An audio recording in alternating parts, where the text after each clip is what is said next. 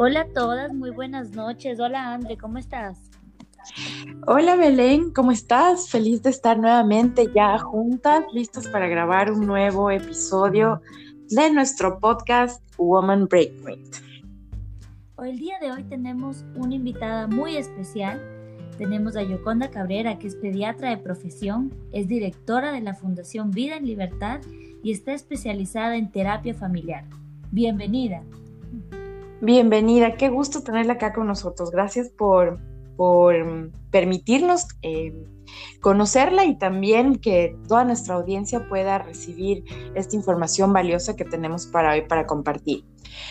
Eh, bueno, les queremos contar que antes de que se acabe febrero, eh, pensábamos con Belén qué tema podemos tocar em, dentro de este mes. Y como sabemos, febrero es el mes del amor, así que creímos importante y valioso hablar mm, sobre el amor, pero quizás desde otra mirada. Y por eso es que tenemos a nuestra súper invitada hoy.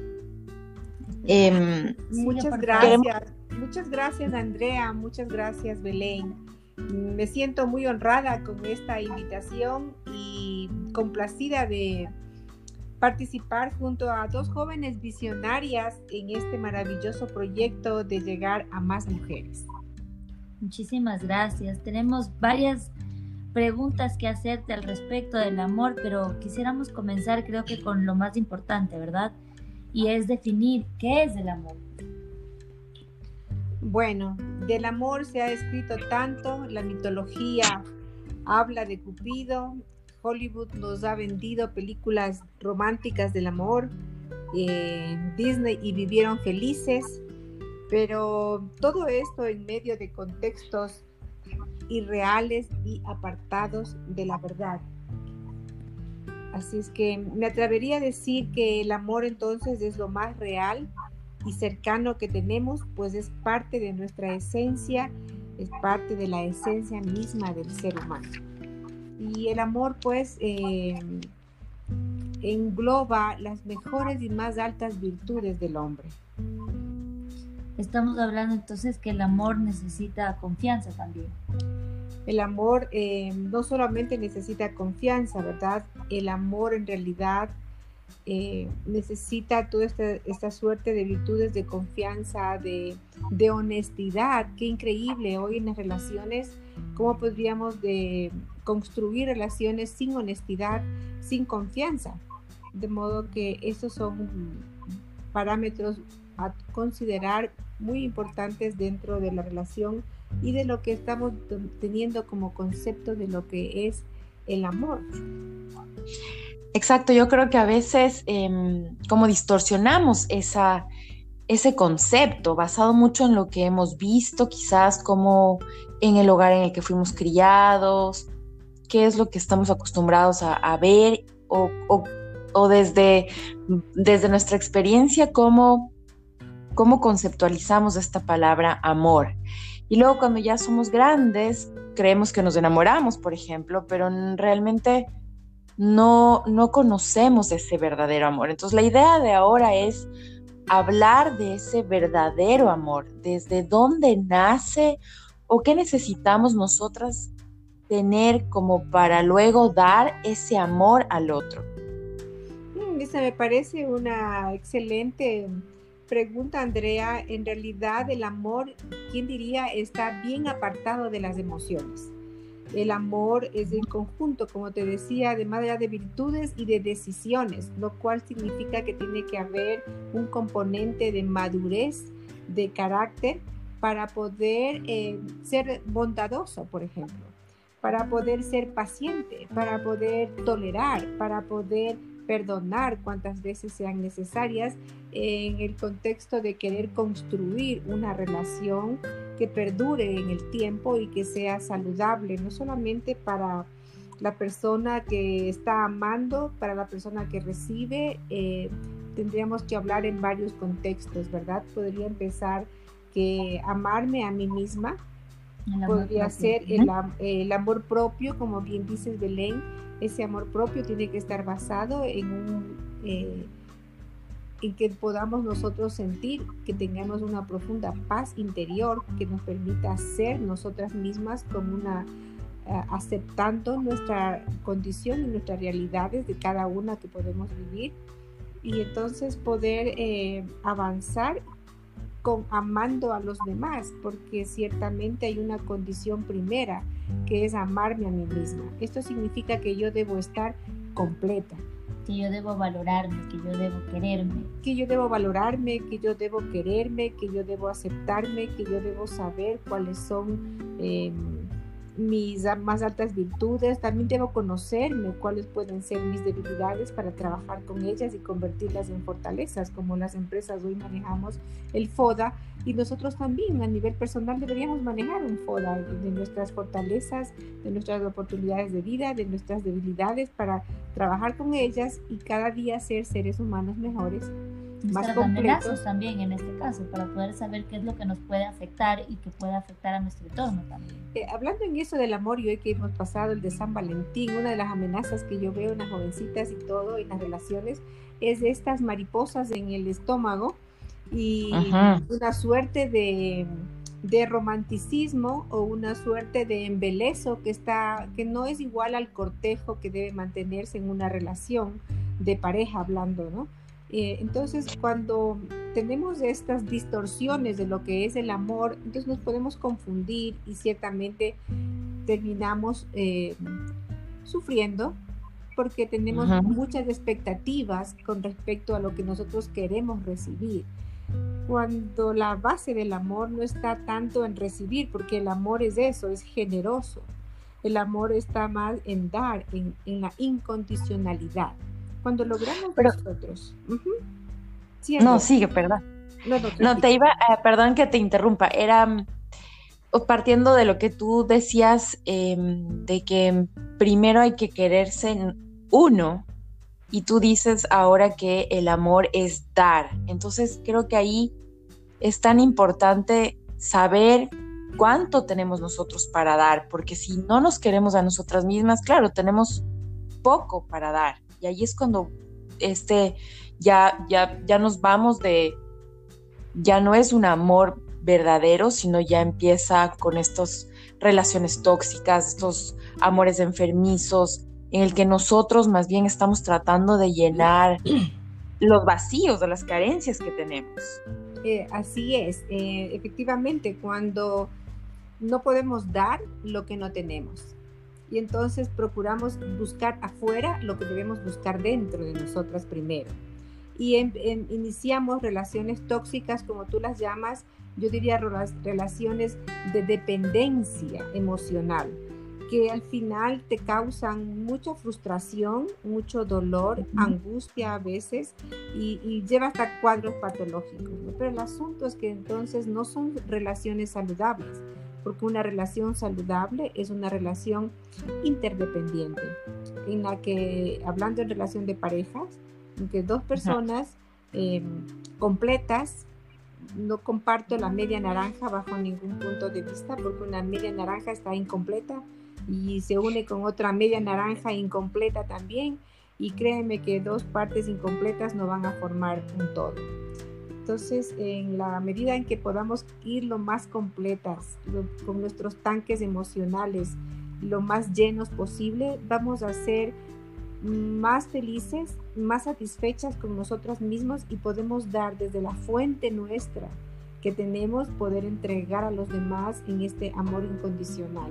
Y claro, si encuentras que la otra persona también tiene el mismo respeto por ti, tiene la misma confianza contigo, tiene la misma honestidad que tú estás eh, dando a la relación, entonces eh, podríamos hablar que hay un amor en el que se puede construir las mejores relaciones. Y pueden ser entre padres e hijos, entre hermanos, amigos y obviamente las parejas.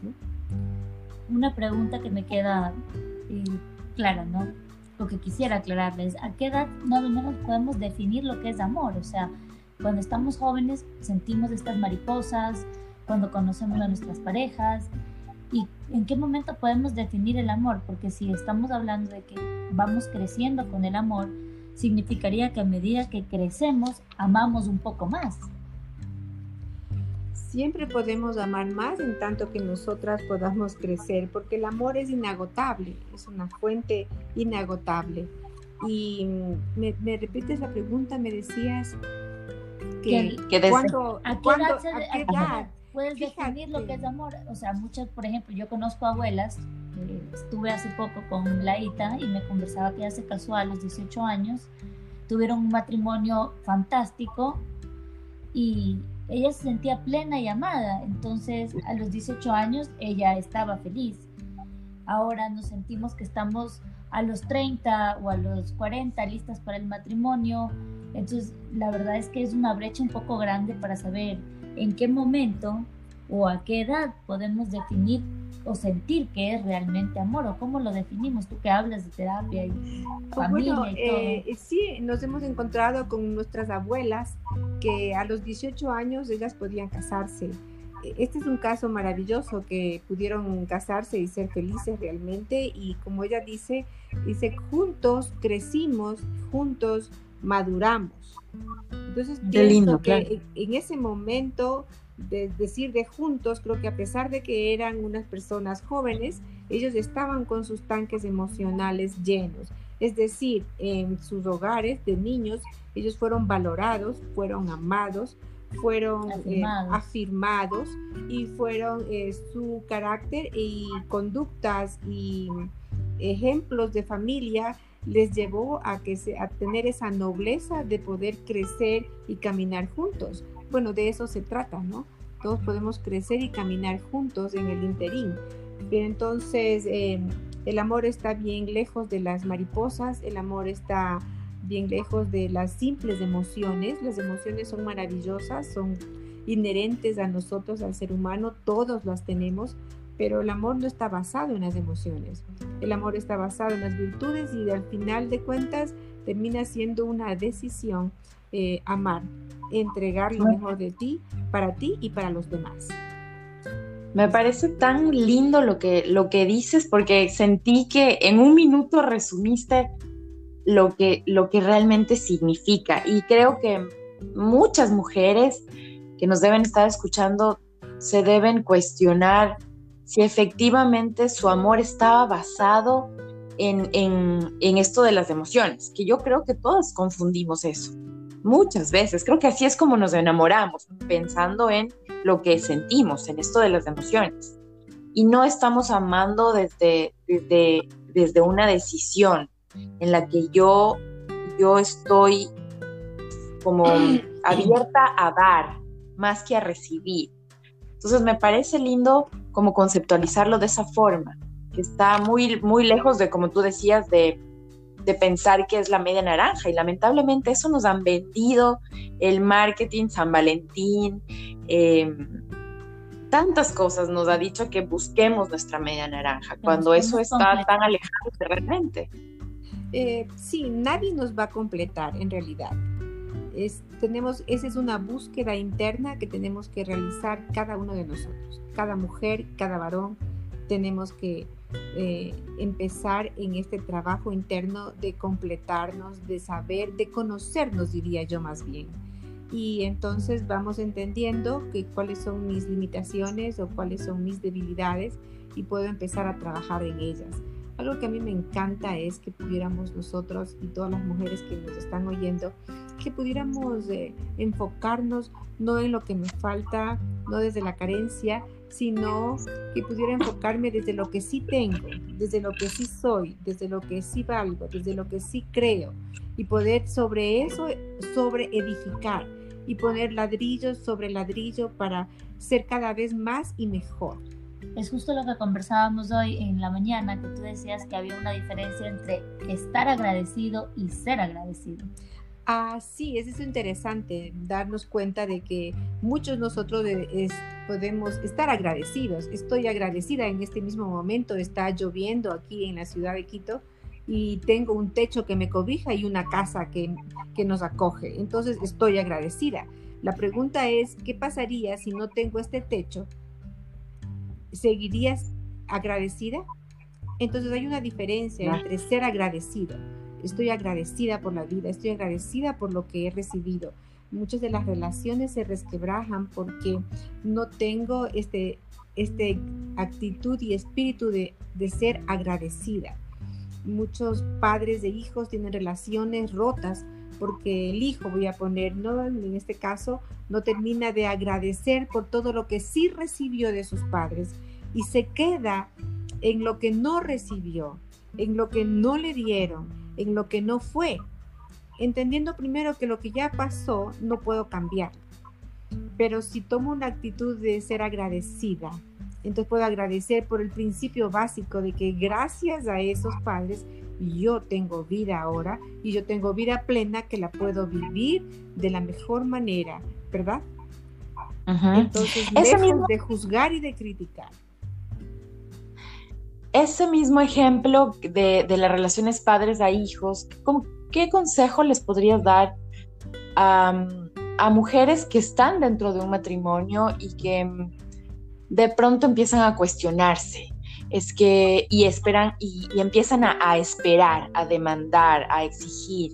¿Qué les podrías aconsejar para que más bien cambien, em, no sé, su mentalidad, su forma de, actuar frente a la pareja, dejar de esperar y más bien dar? ¿Qué, qué consejo les podríamos dar a, a estas mujeres que quizás en su matrimonio se empiezan a cuestionar si realmente son felices o no? Em, en realidad, como siempre te decía, tenemos que regresar a vernos a nosotras mismas. Eh, cuando estoy yo demandando de los demás, debo entender que estoy con demasiadas carencias dentro de mí que estoy pidiendo que sean suplidas desde afuera la comprensión de esto hará que yo pueda trabajar en mi interior y empezar a conocerme y saber cuáles son esas carencias que yo estoy demandando. Entonces, relaciones y demandantes son relaciones no saludables, son relaciones basadas en la carencia. Y lo que estamos diciendo es que tenemos que basar nuestras relaciones en la generosidad, en el dar, en lo que es el amor, en, en esencia, ¿verdad?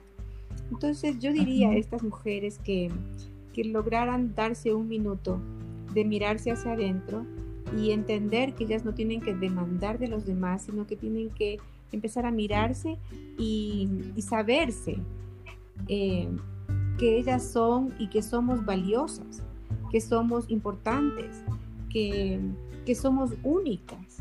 Entonces, cuando yo me doy este valor propio, entonces ya no necesito que de afuera me digan que soy bonita, que porque ya lo sé, que eres inteligente, sí, yo soy inteligente, que eres valiosa, sí, yo sé que soy valiosa, me explico. Entonces tú ya tienes tu tanque emocional lleno y entonces te dicen, eres valiosa, sí, y alguien te dice, sí, eres valiosa, sí, lo sé, gracias, pero no estás esperando que te, afirme ¿verdad? Tú ya sabes. Pero sí, pero sí pasa que en las relaciones de pareja sí esperas que el otro se dé cuenta lo valiosa que eres. O sea, quizás yo puedo poner un ejemplo y decirte, mira, yo sé que soy valiosa, pero ¿qué pasa si él no se da cuenta de eso o no me dice? Porque a veces es difícil esto de no esperar, no esperar una frase bonita o, no esperar que te digan, no sé, lo linda que estás, o lo inteligente que eres, o lo valiosa que eres. Entonces, ¿cómo podemos manejar eso? Bueno, sí, ¿verdad? Eh, todo ser humano necesita el reconocimiento, que es de lo que tú estás hablando en este momento. Entonces yo necesito el reconocimiento de tal vez de mi esposo, porque es la persona más cercana a mí. Y tal vez por eso es que me duele tanto que él no tenga esa palabra de reconocimiento. Bueno, ahí entraríamos en un tema de que no sé qué tipo de esposo es, cuál es su personalidad, qué tipo de temperamento, eh, cuál es su carácter, su formación, sus valores, sus principios, que son con los que uno realmente maneja la cotidianidad. Eh, en todo caso, a mí me encanta el ejemplo de el río. Nosotros sabemos que nosotros somos, dice, como fuentes de agua viva. Dice, el río es uno de, los ejemplos más generosos que tenemos en la naturaleza. El río que él en su caudal lleva vida. Hay peces, por donde va da vida, hay árboles que crecen. Y luego es tan generoso que al final de su camino y su trayectoria, que va dejando un legado por todo su caudal y con todo el caudal que lleva y todo lo que ha dejado detrás de él, que llega al mar para dar su caudal y pierde hasta su nombre. O sea, pienso que este es un ejemplo de sacrificio, entrega. De entrega, de que no importa yo, pero mira que para que haya ese océano tuvo que haber un río. Y nosotras tenemos que ser esas fuentes de agua inagotable, de vida.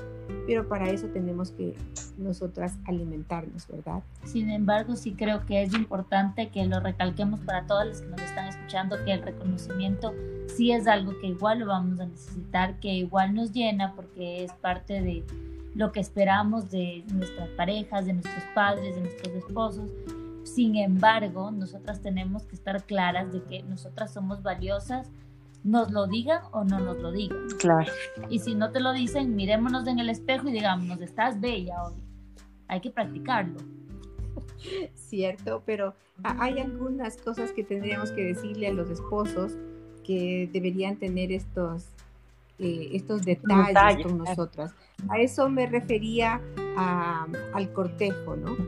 Que este, el cortejo no debe perderse nunca en ninguna relación, sobre todo de parejas. El cortejo debe permanecer y acompañarnos a lo largo de la vida, en las distintas estaciones por las que los matrimonios pasamos. Eh, recién casados, en la luna de miel, ya viene el hijo, eh, luego has madurado, y eres abuelo, pero en cada estación tiene que permanecer y prevalecer el cortejo. Eh, ya no será ir a danzar toda la noche, ¿no? como jóvenes podrá ser irnos a tomar un café, podrá ser irnos a sentar en una banca, podrá ser caminar de la mano por la playa, podrá ser ir a una función de cine, podrá ser nada más quedarte mirando a ver una película. No lo sé. Entonces, eh, el cortejo sí debe acompañarnos a lo largo de toda nuestra vida. Me queda claro entonces que deberíamos tener por lo menos un, un día a la semana en el que nos ocupemos de tener este espacio solamente de de pareja, hablando en el tema de parejas, ¿no? Sí, son una de las cosas que nosotros procuramos y, decimos a las parejas que se tomen un tiempo de acuerdo a su cada agenda, ¿verdad?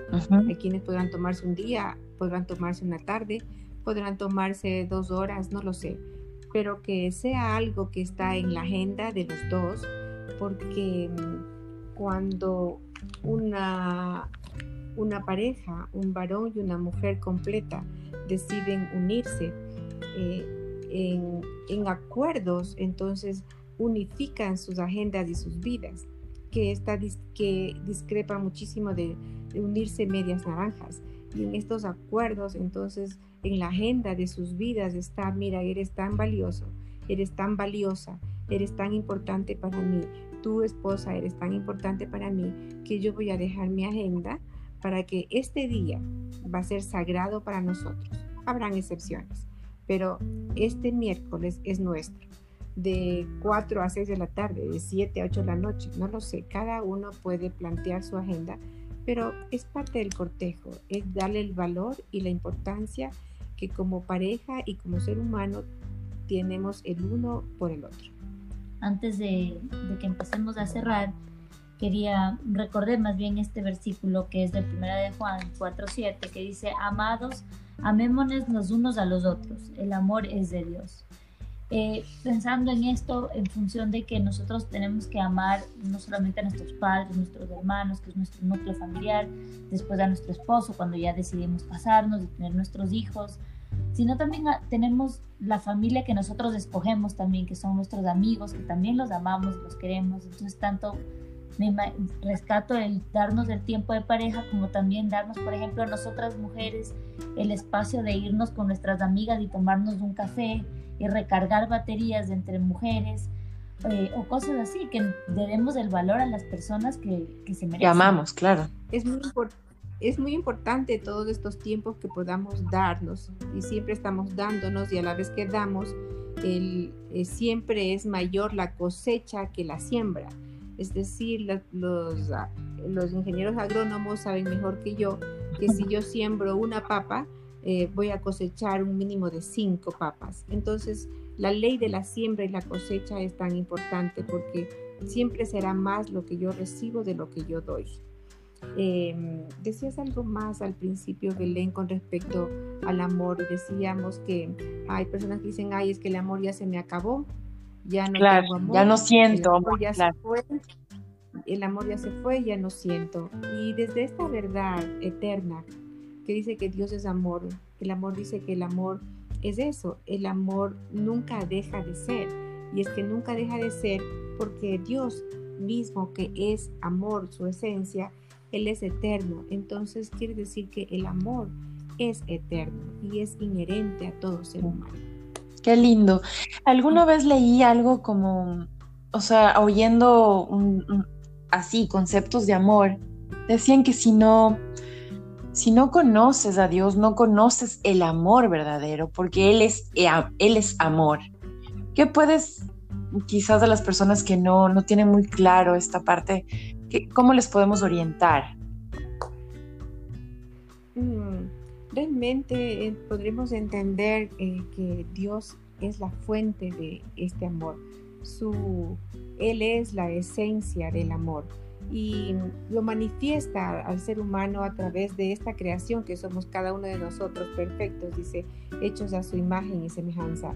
Eh, que el Señor, el Padre, por rescatar a toda una humanidad, no tuvo, mm, eh, Dios se sacrificó de tal manera, o entregó, mejor dicho, sería tal vez la palabra, entregó hasta su propio Hijo para que tú y yo hoy estuviéramos aquí y pudiéramos tener la oportunidad de conocer a este Dios verdadero. Entonces, eh, Él es eh, la fuente del amor.